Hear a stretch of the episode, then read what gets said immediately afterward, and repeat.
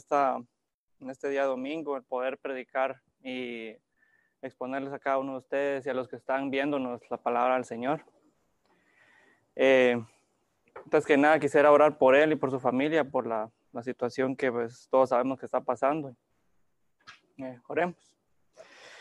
Padre nuestro, te damos a ti la gloria y la honra. Te agradecemos por tu palabra, te agradecemos por Pastor Will, por todo, Señor. La verdad es una bendición el estar aquí, el estar aquí y poder compartir tu palabra. Te pedimos, Dios mío, que por favor, eh, Pastor Will, Nelín y sus hijas puedan pasar por esta situación, por este COVID que están pasando ellos, mi Señor, que por favor los ayudes.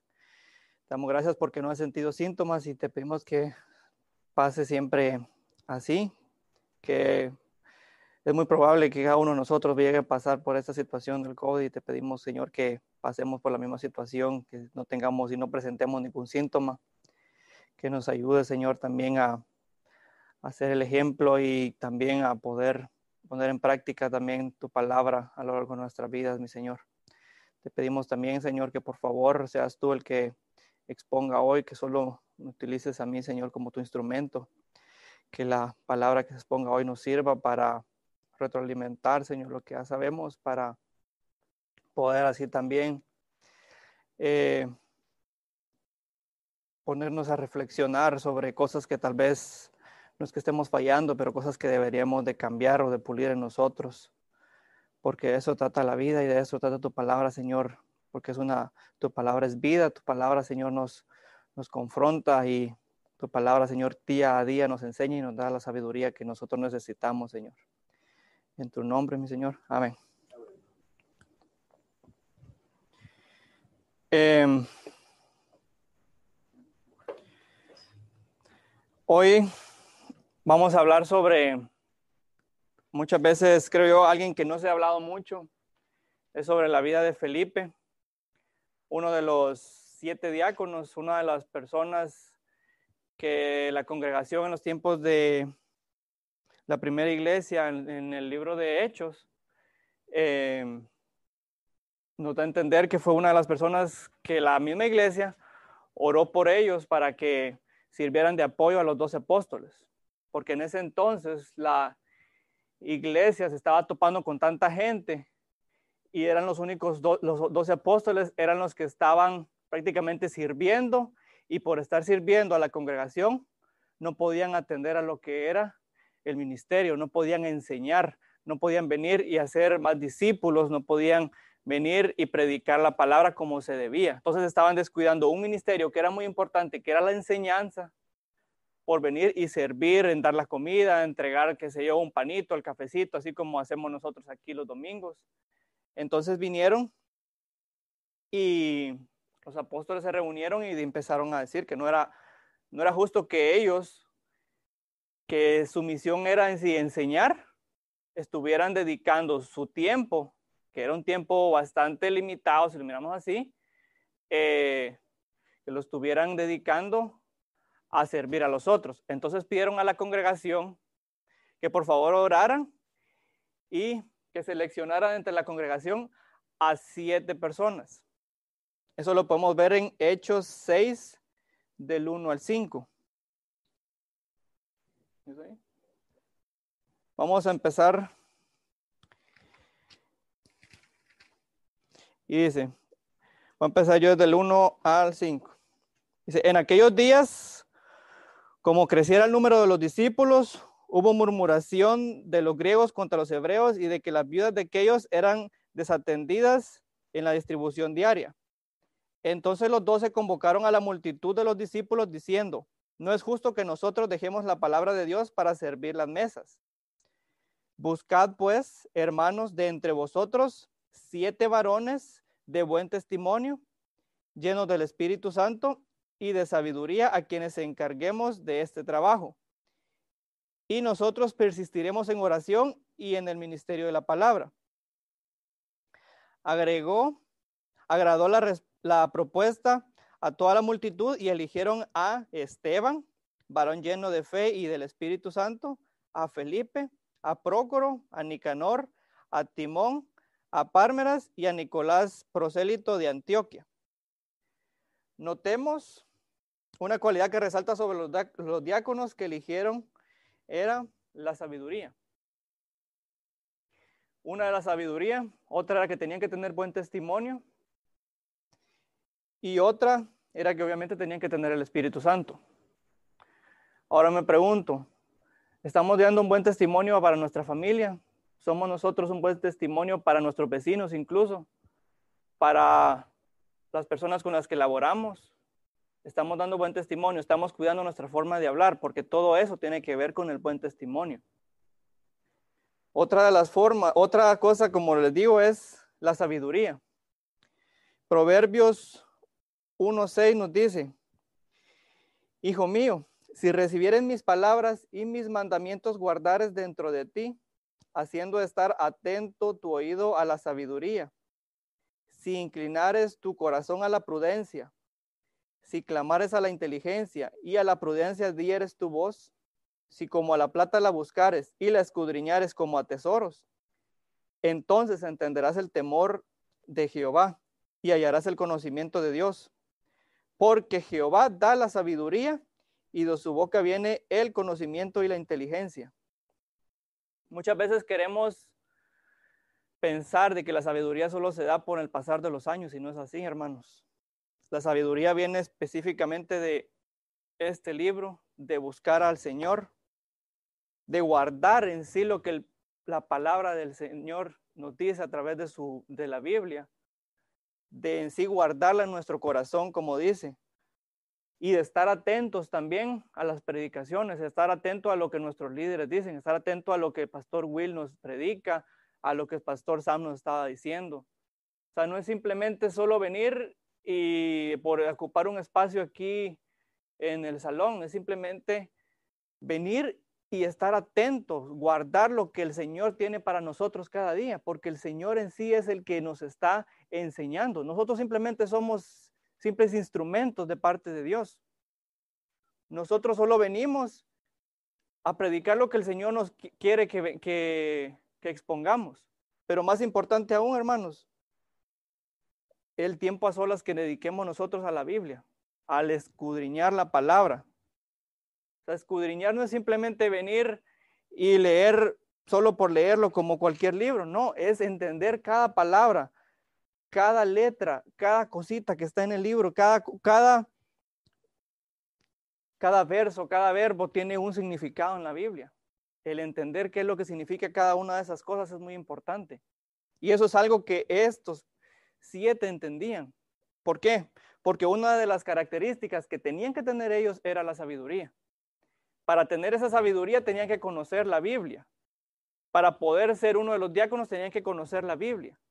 Tenían que saber las escrituras. No era simplemente venir y leer la Biblia, sino que tenían que saber dónde estaba. Eran personas con conocimiento bíblico, pues podría decir, fuerte.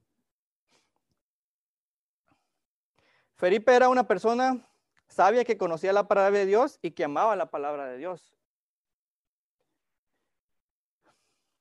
Ahora, otra de las, um, bueno, les podría decir un suceso que también involucró a Felipe y que también ocurrió después en lo que va transcurriendo el libro de Hechos, viene siendo la, lo que le ocurrió a uno de los siete, que fue a Esteban a Esteban lo atraparon y a Esteban prácticamente lo, asesinaron a, sangre fría.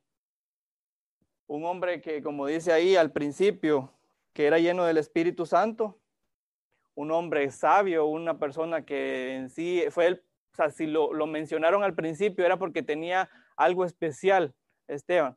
Algo vieron especial los siete y algo vio especial toda la congregación para elegir a Esteban también. Pero a Esteban, todo el pueblo después vino y lo asesinó. Y como podemos ver ahí, hay una, representación de Esteban cuando lo estaban apedreando. Y ah, lo que es Saulo ahí prácticamente consintiendo que en ese entonces era un muchacho, según lo escribe, eh, siendo partícipe. No partícipe de la muerte, pero siendo partícipe del acto, porque todos los que estaban ahí le dieron sus túnicas y todo eso a, Saulo para que se estuvieran, digamos, un poquito más cómodos para venir a hacer ese acto criminal. Pero una de las cosas que a mí me llamó la atención de este acto es que cuando el Señor, eh, cuando el enemigo, perdón, cuando el enemigo viene y comete una de esas atrocidades, cuando el enemigo viene y, y vota, digamos, eh, quiere votar, digamos, uno de los planes del Señor, viene el Señor y lo transforma en algo maravilloso. ¿Por qué? Porque después podemos ver en Hechos 55, eh, no, perdón, Hechos 7:55, ya lo último, cuando estaba Esteban, cuando Esteban iba a ser eh, apedreado, dice, pero Esteban lleno del Espíritu Santo, puesto los ojos en el cielo, vio la gloria de Dios y a Jesús que estaba a la diestra de Dios. Y Dios, y dijo, he aquí veo los cielos abiertos y al Hijo del Hombre que está a la diestra de Dios. Entonces ellos, dando grandes voces, se taparon los oídos y arremetieron contra él. O sea, imagínense, solo en eso podemos ver la ira que estas personas tenían. O sea, ni siquiera querían escuchar lo que él estaba diciendo, ni siquiera querían ver lo que él estaba viendo decían prácticamente, se tapaban y solo como que dicen, no, que es que es que él no puede estar diciendo eso. Va en contra de lo que ellos creían, pero era la verdad lo que él estaba diciendo, estaba predicando la verdad. Entonces ellos dando grandes voces se taparon los oídos y arremetieron a contra él y echándole fuera de la ciudad le apedrearon y los testigos pusieron sus ropas a los pies de un joven que se llamaba Saulo y apedreaban a Esteban mientras él invocaba y decía, Señor Jesús, recibe mi espíritu. Y puesto de rodillas, clamó a gran voz, Señor, no les tomes en cuenta este pecado. Y habiendo dicho esto, durmió. El primer mártir y una persona, literalmente un ejemplo, porque podemos ver que hasta en el último momento él lo que quería era que su vida sirviera de lección, que así fue que su vida también pudiera servirle a esas mismas personas, que tal vez todavía dejarles un poquito de, de no sé si decirle cargo de conciencia, pero poderles implantar todavía algo para que ellos tuvieran en cuenta de que lo que estaban haciendo era malo, pero aún así eh, murió a causa de, del Señor y qué maravillosa forma también de cómo el Señor lo recibe. Pero a través de esta tragedia pasó algo bonito. Por eso les digo, el Señor siempre, siempre de una cosa dura sale algo maravilloso. ¿Por qué lo digo? Porque podemos ver a lo largo de la historia. Podemos ver la historia de, de, ¿cómo es? De Job. Perdió todo en un día. Nadie ha perdido algo así. Perdió sus hijos en un día. Perdió sus bienes, sus criados, perdió absolutamente todo. ¿Y qué vino a hacer Job? Se inclinó y se postró y se puso a adorar al Señor. Después, ¿qué es lo que le vino? Le vino, pero le llovió sobre mojado, como decimos nosotros. ¿Por qué? Porque después empezó, lo empezaron a salir llagas, empezó a enfermar, su mujer le dijo que maldijera a Dios, se puso su mujer contra de él, se puso literalmente el mundo nublado para Job. Pero ¿qué fue lo que vino a hacer Job? vino y siguió adorando, vino y siguió siguiendo al Señor. Vinieron los amigos, empezaron a cuestionarle, tal vez algo hiciste, que no sé qué. Todavía el Señor después, por medio del acto de Job, redime a estos amigos. Y al final, lo más importante, que absolutamente todo lo que Job tenía, se lo duplicó el Señor. Dejemos en bienes, también en hijos, en todas las cosas. El Señor lo bendijo de gran manera. ¿Por qué? Porque Job era una persona íntegra. Igual a José. José le pasó lo mismo. Un muchacho inteligente, un muchacho que era el hijo favorito del papá, vinieron los hermanos, lo vendieron como esclavo. Lo compró eh, un egipcio. ¿Y qué pasó? La mujer quería pues tener relaciones y tener que ver con él. Y porque José era un hombre íntegro, ¿qué pasó? A la cárcel por tantos años. Y así le llovía y le llovía sobre mojado, como decimos. Le pasaba y le pasaban cosas difíciles. ¿Qué es lo que decía José? No perdía su fe, seguía adelante. Daba un ejemplo. El Señor, el enemigo, quería venir y humillar a esas personas y hacerlos caer, pero el Señor, ¿qué hizo? Los levantó. ¿Qué fue lo que hizo el Señor? Lo puso como el segundo al mando de Egipto, que Egipto en ese entonces era la potencia mundial. No había nadie más grande que José. José era el que disponía de todo. El Señor lo bendijo y eso fue lo que pasó aquí. Dice en el eh, Hechos 8, del 1 en adelante. Dice, y Saulo consentía en su muerte. En aquel día hubo una gran persecución contra la iglesia que estaba en Jerusalén y todos fueron esparcidos por las tierras de Judea y de Samaria, salvo los apóstoles. Y hombres piadosos llevaron a enterrar a Esteban e hicieron gran llanto sobre él. Y Saulo asolaba la iglesia en, y entrando casa por casa, arrastraba a hombres y mujeres y los entregaba en la cárcel. Pero en el versículo 1 es algo que me llama la atención y dice, y todos fueron esparcidos las tierras de Judea y de Samaria. La muerte de Esteban sirvió para propagar más el Evangelio, mis hermanos. Si no hubiera sido por la muerte de él, tal vez hubiera quedado la congregación así, ahí. Pero por la muerte de él, les tocó salir a ellos, pero ellos no desaprovecharon. ¿Por qué? Que dice en el versículo 4. Pero los que fueron esparcidos iban por todas partes anunciando el Evangelio. No perdían el tiempo venían y iban hablando, iban hablando, iban a Samaria a predicar el Evangelio. Lo que pensaban que los iban a atrapar y los iban a acorralar y se iba a exterminar, digamos, el pueblo o los cristianos, no, más se multiplicaban y más se multiplicaban, más iban creyendo, ellos más iban, iban agarrando más terreno y más terreno y así es como debemos de ser nosotros. Dice el versículo 5, entonces Felipe descendió a la, ciudad, de Samaria les predicaba a Cristo, oyendo y viendo las señales que, que hacía. Porque de muchos que tenían espíritus inmundos salían estos dando grandes voces y muchos paralíticos y cojos eran sanados. Felipe no desaprovechó la oportunidad de salir huyendo porque salió huyendo, como dice ahí, pero aprovechó la oportunidad para seguir evangelizando, para seguir eh, predicando a Cristo resucitado para seguir anunciando el Evangelio. Felipe tuvo frutos, ¿por qué? Lo podemos ver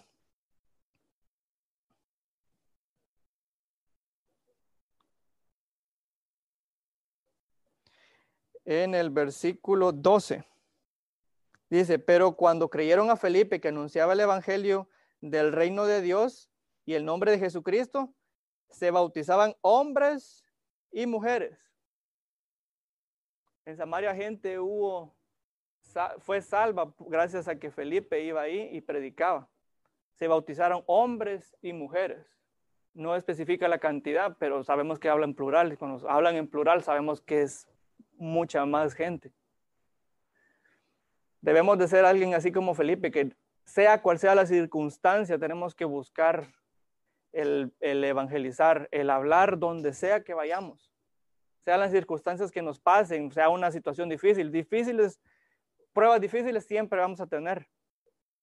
Pero recordemos que tenemos un Dios grande, un Dios que en serio va a estar siempre con nosotros.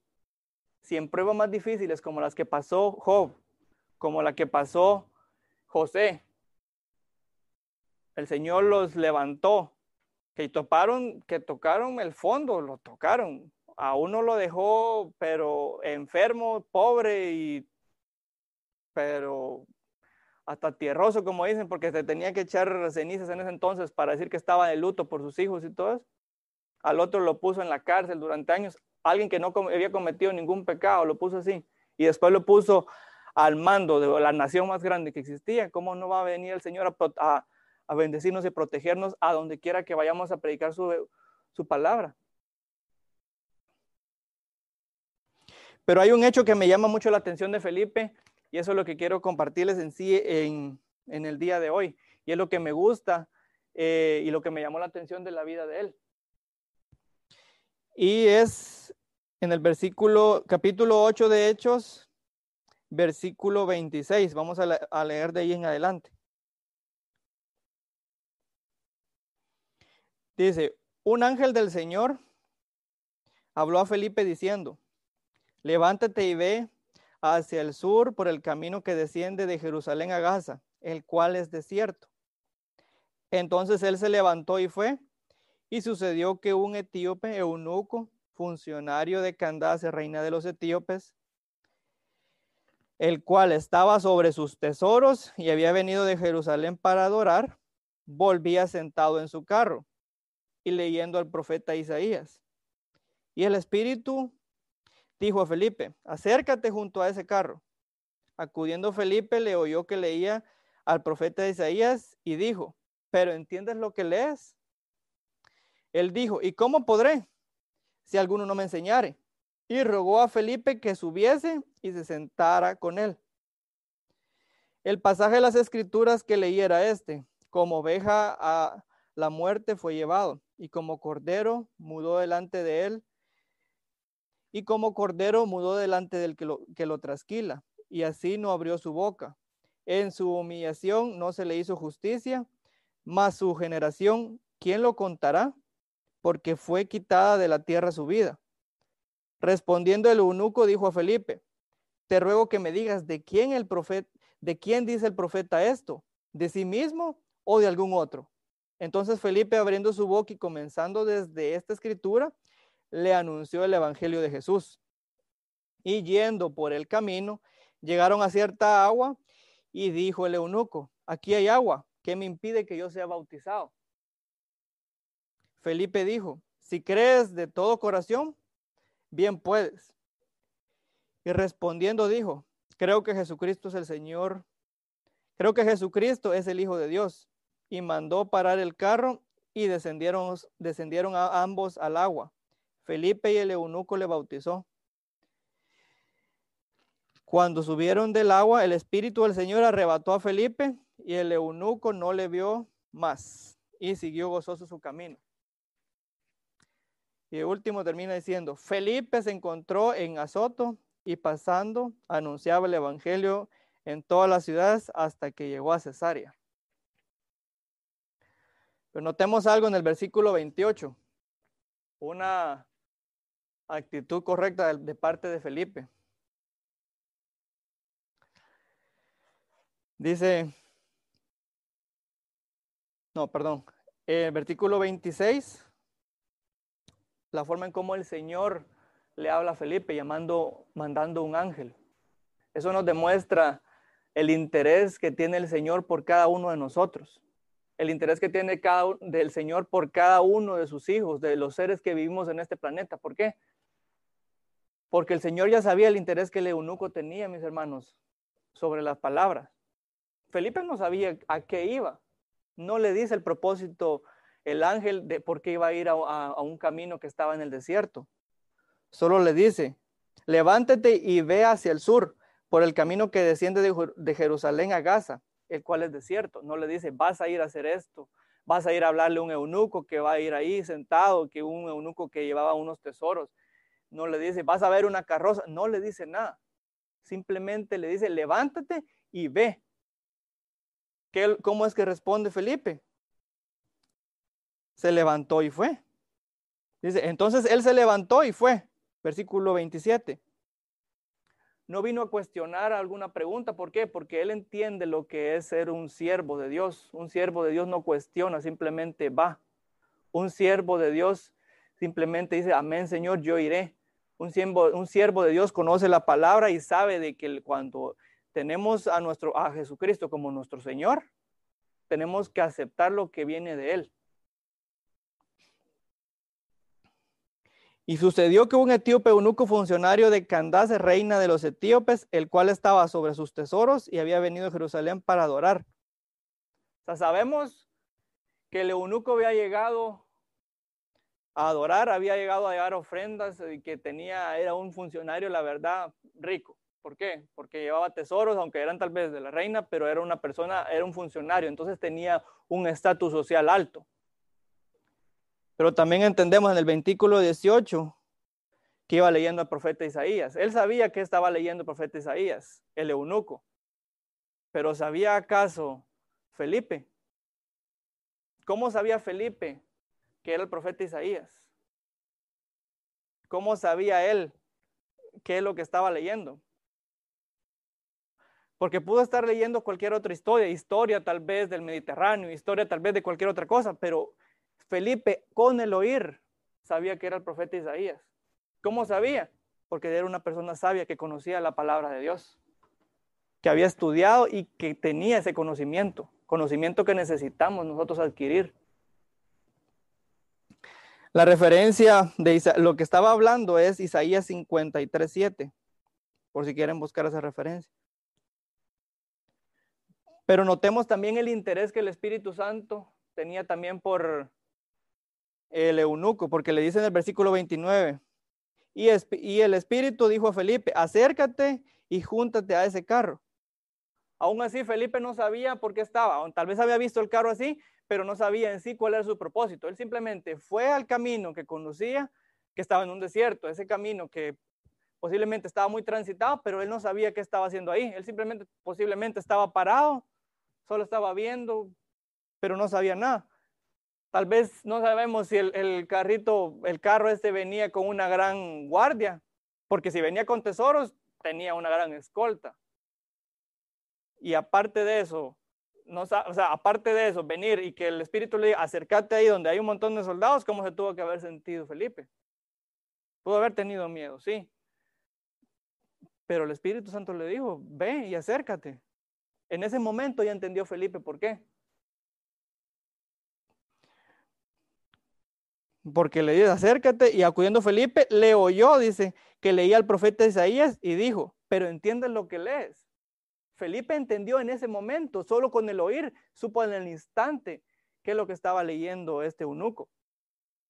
Entendamos también, o sea, observemos el conocimiento que tenía Felipe de la palabra. Entendamos que necesitamos leer más la palabra.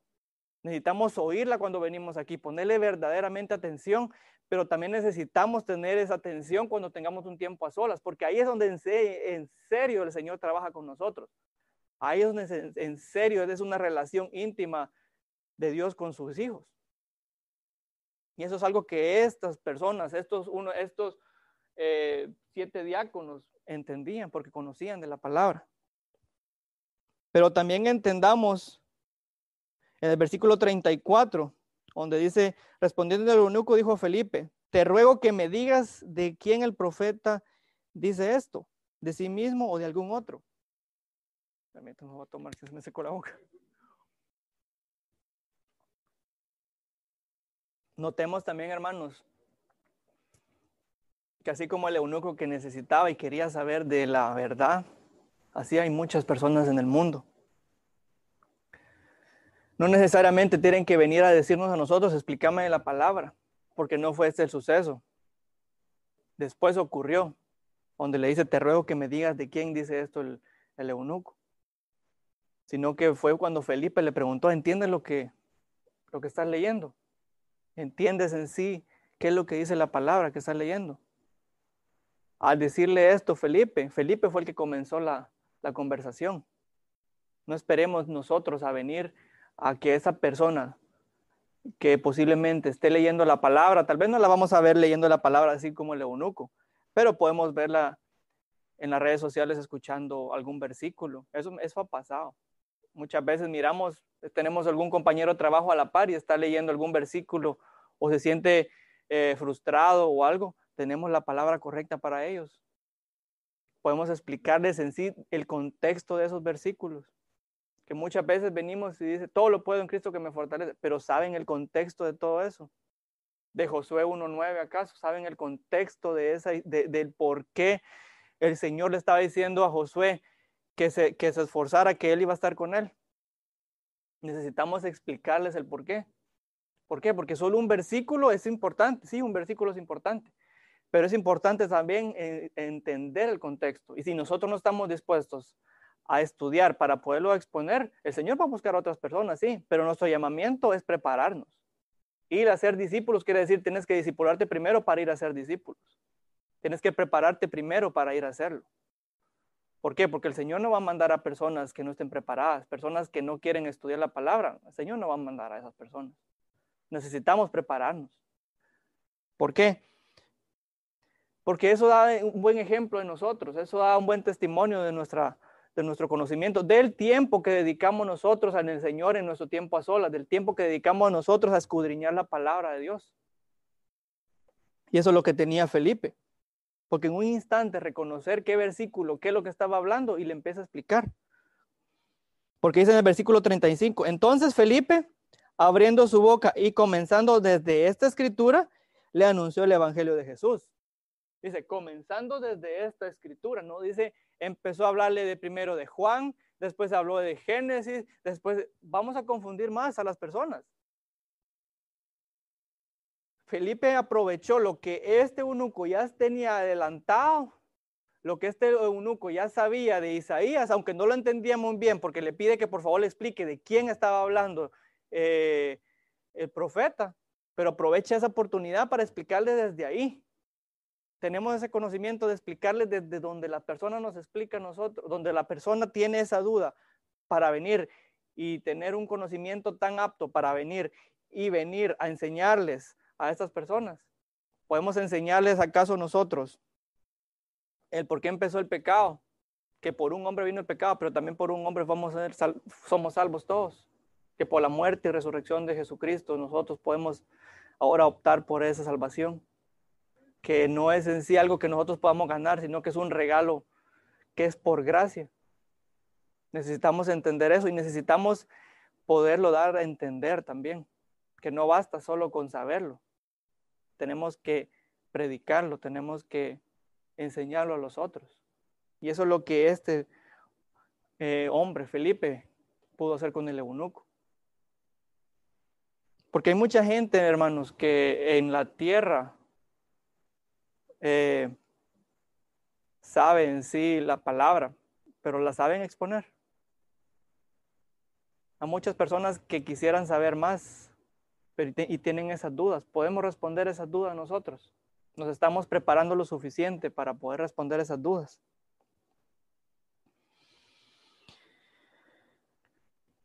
Entendamos también, hermanos, que una alma es muy importante para el Señor. De que una persona es muy importante para el Señor. Reconozcamos esos momentos claves en donde el Señor nos está hablando. Puede que nos topemos un día con un eunuco, no sabemos, una persona que en sí esté necesitada del Señor. No sabemos en qué momento el Señor nos puede mandar a, a predicar a una persona. No sabemos en qué momento el Señor va a venir y nos va a decir, acércate a Él. Vamos a saber qué versículo estaba leyendo. Necesitamos prepararnos, como le he dicho varias veces.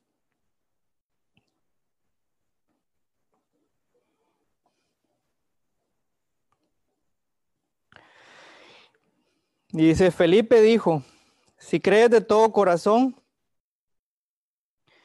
bien puedes. Y respondió, creo que Jesucristo es el Señor, es el Hijo de Dios. Felipe le pudo exponer tan bien el versículo, le pudo exponer tan bien el Evangelio al eunuco, que solo bastó ese momento, ese encuentro que tuvo, porque no sabemos cuánto en sí duró. No sabemos si fue un minuto, una hora, no sabemos cuánto cuánto fue exactamente, pero bastó ese tiempo, esa, esos momentos, esa congregación que tuvo el eunuco con, el, con Felipe para que fuera salvo, para que aceptara a Jesucristo, para que supiera en realidad de quién estaba hablando el profeta Isaías, de que supiera de que era Jesucristo el que hace años había, había él profetizado y de que ya había ocurrido eso y de que Jesucristo había venido a morir por nuestros pecados, de que lo crucificaron y que resucitó al tercer día de que no es un regalo, de que es un regalo, perdón, que es dado por gracia.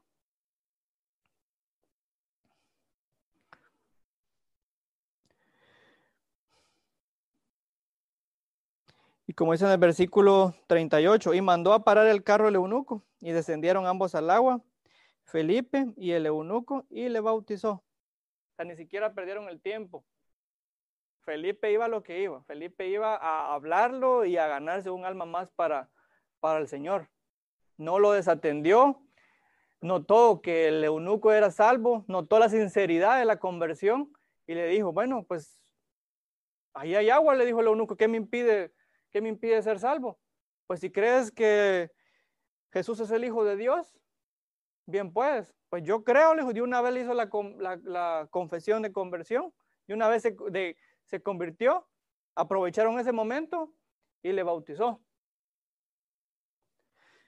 De ahí notamos algo muy, peculiar en el versículo 39, cuando dice, subieron del agua del Espíritu, eh, del agua, el Espíritu del Señor arrebató a Felipe y el eunuco no le vio más y siguió gozoso su camino. Notemos también la importancia que era Felipe en ese momento, porque Felipe tenía que seguir su travesía, tenía que seguir su camino. O sea, el Señor desvió a Felipe, tal vez Felipe iba a esos lugares donde dice en el versículo 40, si no estoy mal, pero le dijo, hay una persona que necesitas ir a ganarte, porque es una persona que está necesitada y es una persona que ya está, ya está eh, leyendo las escrituras, anda y hablas con el eunuco. No le dijo exactamente eso, pero entendemos en el contexto de que el Espíritu Santo le, había, le mandó a Felipe un ángel para que fuera a hablarle al eunuco. Notemos la importancia que le da el Señor, que el Señor no quiere que, ninguno de los hombres se pierdan, hermanos. ¿Por qué? Porque está claro el ejemplo aquí. O sea, es clarísimo que el Señor puede utilizar a una persona, desviarla y mandarla a lo más recóndito para ir a salvar solo a una persona.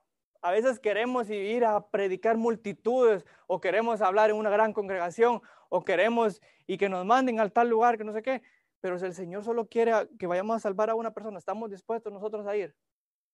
Vamos a cuestionar el por qué. Nos basta con simplemente saber de qué es el Señor el que nos está mandando.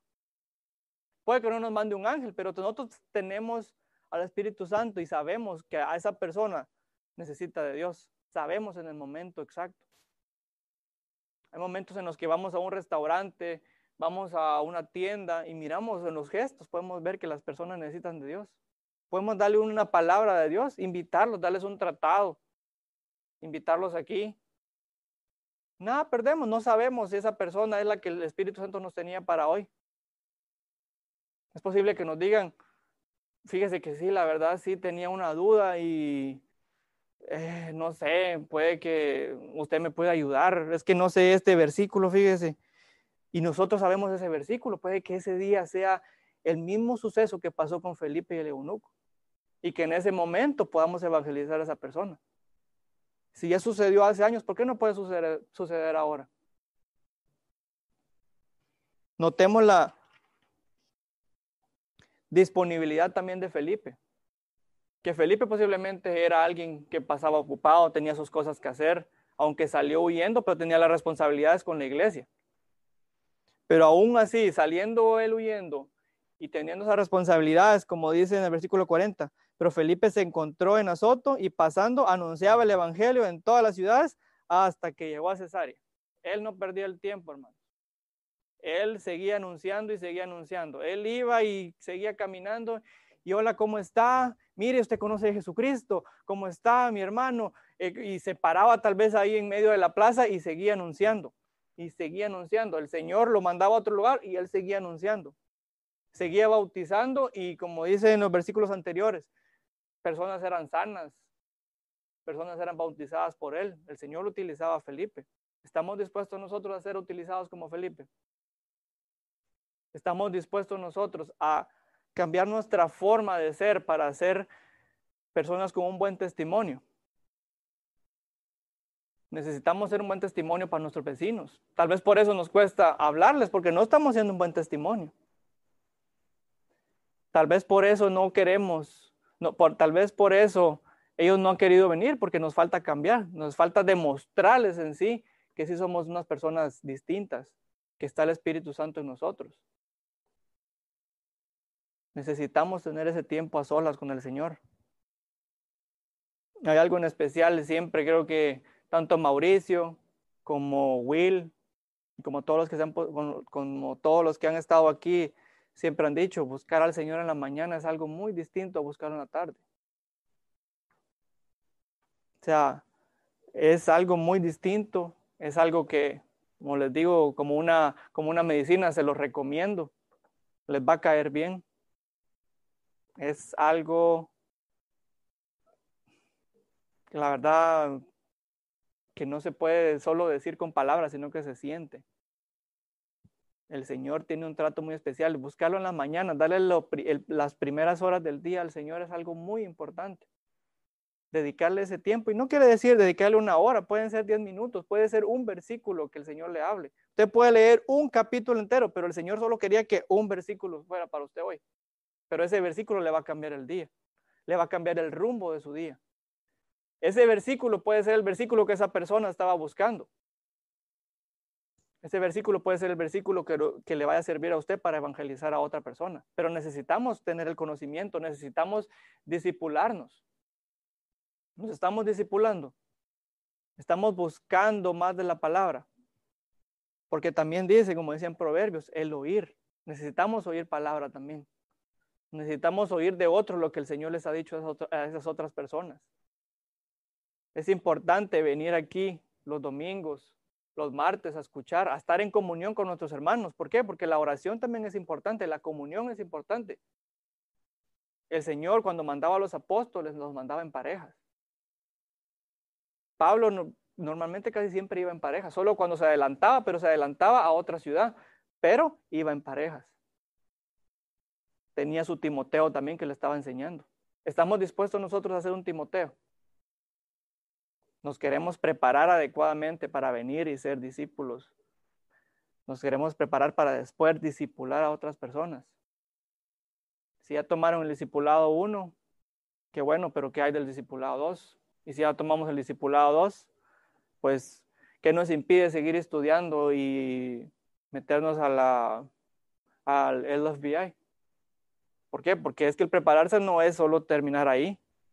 El prepararse de toda la vida. Recordemos que tenemos que ser el hombre perfecto. Y el hombre perfecto nos va a llevar toda la vida en alcanzar ese, esa meta.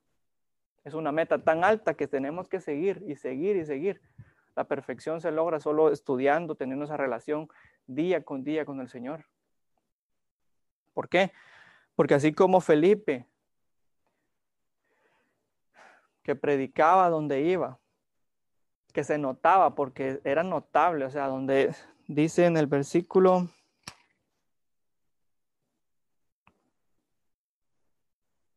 en el Hechos 8, 5 y 6 dice, entonces Felipe descendía, descendiendo a la ciudad de Samaria les predicaba a Cristo y la gente unánime escuchaba atentamente las cosas que decía Felipe, oyendo y viendo las señales que hacía. Era notable que Felipe era alguien distinto a todos los demás. Tenemos que seguir siendo esas personas distintas, esas personas notables. Tenemos que dar ese buen testimonio y tener esa sabiduría que solo de Dios puede venir. Pidamos la sabiduría al Señor, que Él nos la da. Tengamos esa fe. Conozcamos más de la palabra, estudiemos más de la palabra día con día. Es necesario y es importante tener ese estudio.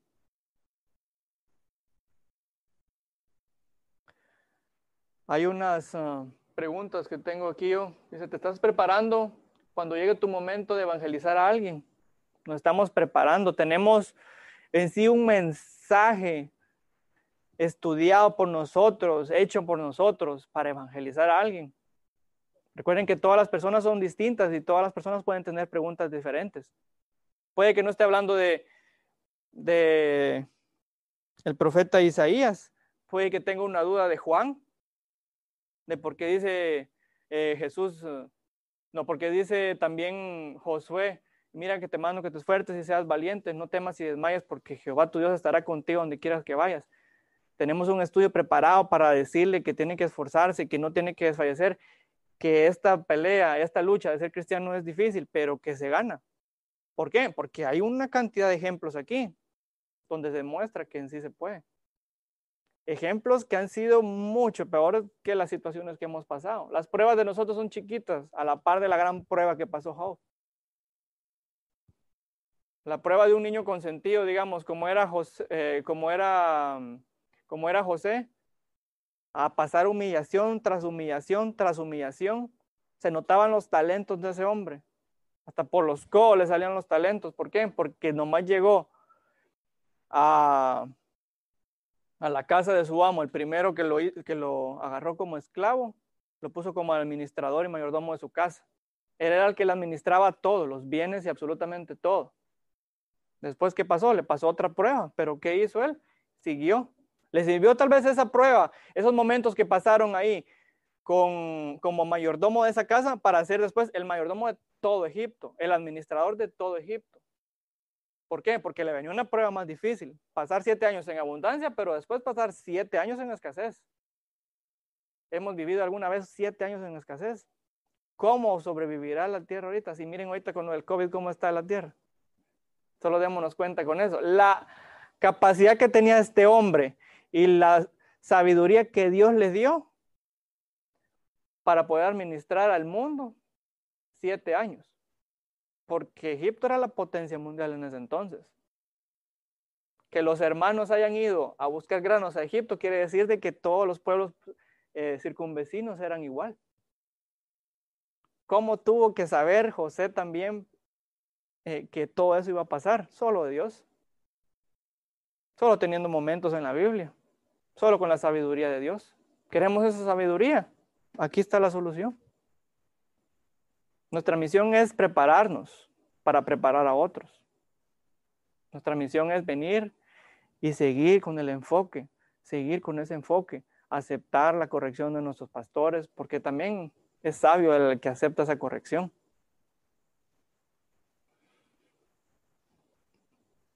Creo que hay otras preguntas. No se le puedes. Busca diariamente la sabiduría de Dios. Tiene ese tiempo a solas que tanto le he dicho, que tanto hemos dicho todos, que el pastor Will tanto nos dice. Tengan ese tiempo a solas, tengan ese tiempo a solas. Yo cuando empecé a venir a Midtown, me acuerdo que eh, no quería recibir el discipulado uno porque ya había recibido en otros lugares. Creía yo en mi propia en mi propio entendimiento de que ya sabía suficiente la palabra y de que sí, yo leía la Biblia, pero leía la Biblia, no escudriñaba la Biblia, no tenía un tiempo a solas con el Señor como se debía. Me dieron, me acuerdo yo, un, un folleto donde cómo poder tener un tiempo a solas, cómo leer la Biblia, cómo mancharla. Y es que de eso se trata, pues, o sea, de, de, hacer la Biblia su Biblia, de venir y manchar la Biblia así. ¿Por qué? Porque es que es su Biblia, es donde usted, donde a usted le va a servir encontrar los versículos, los pasajes. Así, yo a mí me encantaba tener la Biblia intacta, nuevecita. Ahora, cuando miro una hojita sin, sin manchar, siento que me falta demasiado. Tantas cosas que no tengo manchadas ahí. ¿Por qué? Porque es tan fácil encontrar un versículo ahora que ya tengo manchado, que tengo mis notas a un lado, como, como antes. Ahora es encontrar un versículo. Eh, el pastor Will también a veces me ha dicho, mira, esto te es importante, venir y anotarlo. Son cosas que en serio, en el momento yo tal vez no entiendo, pero ¿de qué me puede servir? Pero después viene él y predica y justamente ese versículo está marcado. Digo yo, ah, qué razón tenía. El oír, el atender el consejo de un pastor. Es importante prepararnos y tener esos momentos porque la verdad le cambian el discipulado a uno. A me cambió totalmente la forma de pensar, la forma de cómo atender en sí el, el cómo atender la palabra, cómo atender también el tiempo que uno necesita con Dios. Al principio yo me acuerdo mi tiempo a solas le ponía 20 minutos, de ahí le puse 30, de ahí a los 40 dije yo no, lo que tome. ¿Por qué? Porque es que no le llega un momento en el que uno no le puede dar ese tiempo, no le puede poner tiempo a ese tiempo con Dios, porque el Señor le va a enseñar a uno otras cosas. Y eso es lo que le invito a cada uno de, a cada uno de ustedes a que, a que practique. Tal vez un capítulo es mucho, pero lea un par de versículos, haga apuntes, escriba lo que el Señor le habló. No quiere decir, que porque usted escribió poquito, el Señor le habló poquito. No, eso es lo que el Señor tenía dictado para usted ese día. Día con día el Señor le va a ir enseñando más y más. Yo me acuerdo cuando yo, cuando yo miro las notas, por ejemplo, de Will, miro que él desglosa versículo por versículo y saca palabra por palabra, palabra por palabra. Y yo cuando miro eso, y al principio cuando yo empezaba a estudiar así, yo solo subrayaba. y subrayaba y decía, ¿cuándo? Es que no, no, miro esas, no miro esas palabras clave, ¿cómo será? ¿Dónde estará ese diccionario? Pero es que día con día yo iba viendo esta palabra, pero ¿por qué está esta palabra aquí? Y empezaba a ver una congruencia, empezaba a ver que todo tenía una relación y tenía una relación con otros versículos y ahí es donde empezaba y ahí al final empezaba a separar yo también así. Me falta mucho llegar a la sabiduría que tiene el pastor, pero es una de las metas, obviamente. Es una de las metas seguir preparándome y seguir preparando. ¿Por qué? Porque puede que algún día nos toque y me toque llegar a ser así como le tocó a Felipe. El ir a evangelizar y el que el Señor te ponga específicamente a alguien y que te diga, tenés que ir porque esa persona está a punto de ser hijo mío. Está a punto de aceptarme como su Señor y Salvador. ¿Por qué? Tal vez estaba investigando solo, tal vez el Señor le pasó algo, no sabemos, una prueba, algo, pero solo necesita la palabra exacta, necesita las palabras que necesita oír en ese momento para poder eh, convertirse.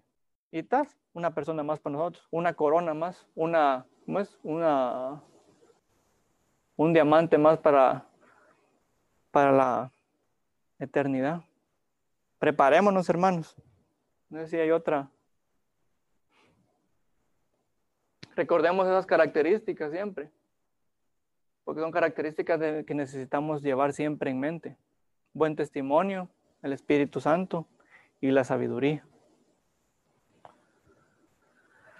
Estamos dando un buen testimonio a su familia, vecinos y personas que incluso no conozca.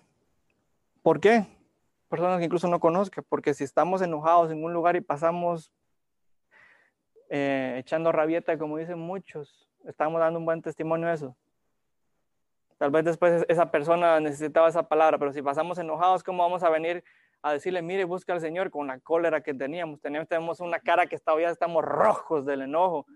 Y queremos decirle, busca al Señor y todos enojados. ¿Cómo va a venir esa persona a hacer así, a, a aceptar? ¿Cómo va a querer escucharnos si no estamos dando un buen testimonio? En cualquier momento puede pasar eso. Tenemos que estar conscientes de que en cualquier momento podemos venir y arruinar una situación que, digamos, posiblemente ya estaba arreglada por el Señor. Porque prácticamente lo que le pasó a Felipe es, Felipe simplemente fue a predicar algo que ya el Señor estaba tratando. Pensemos en eso. Desea aprender más sobre la palabra de Dios, empieza a tener un tiempo a solas con el Señor. Y tomemos el discipulado.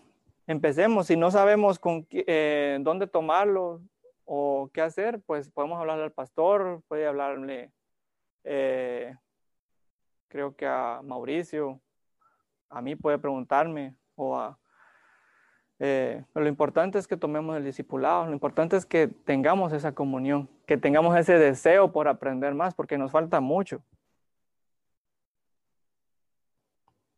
Aprendamos siempre de la palabra y busquemos siempre sinceramente al Señor, porque el Señor, la verdad, una, nuestros hijos nunca los va a desamparar. Y otra, su palabra siempre va a llegar, pero queremos nosotros ser esos vasos limpios, esos vasos que el Señor utilice para llegar a, derramar su gracia en otros. Busquemos siempre de Dios, hermanos. Oremos. Padre, te damos gracias por tu palabra.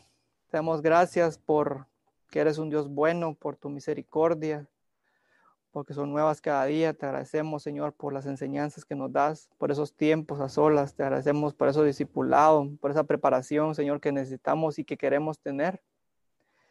Te agradecemos por la salvación, por las personas que has puesto enfrente de nosotros para aprender, esas personas que nos han llamado la atención, te agradecemos también porque sabemos que lo hacen porque nos aman. Te agradecemos, Señor, porque día a día nos enseñas algo nuevo y día a día, Señor, tú estás ahí presente y enfrente de nosotros luchando nuestras batallas, Señor, porque no nos dejas solos y porque nos amas tanto, Señor, que diste a tu Hijo un unigénito, Señor. Te agradecemos, Señor, y te pedimos que esta semana sea una semana de bendiciones, una semana donde tu presencia esté siempre presente en nosotros, donde podamos bendecir a otras personas con palabra fresca, con palabra viva, Señor, que podamos evangelizar a alguien y ayúdanos a tener esas palabras necesarias para que esa persona pueda ser salva, Señor. Porque por eso venimos, para prepararnos y para escuchar también palabra, para poderla compartir, Señor, con los otros, con esas personas que necesitan de tu palabra allá afuera, mi Dios. Te agradecemos y te bendecimos y te amamos. Y oramos en el nombre de tu Hijo amado Jesucristo. Amén.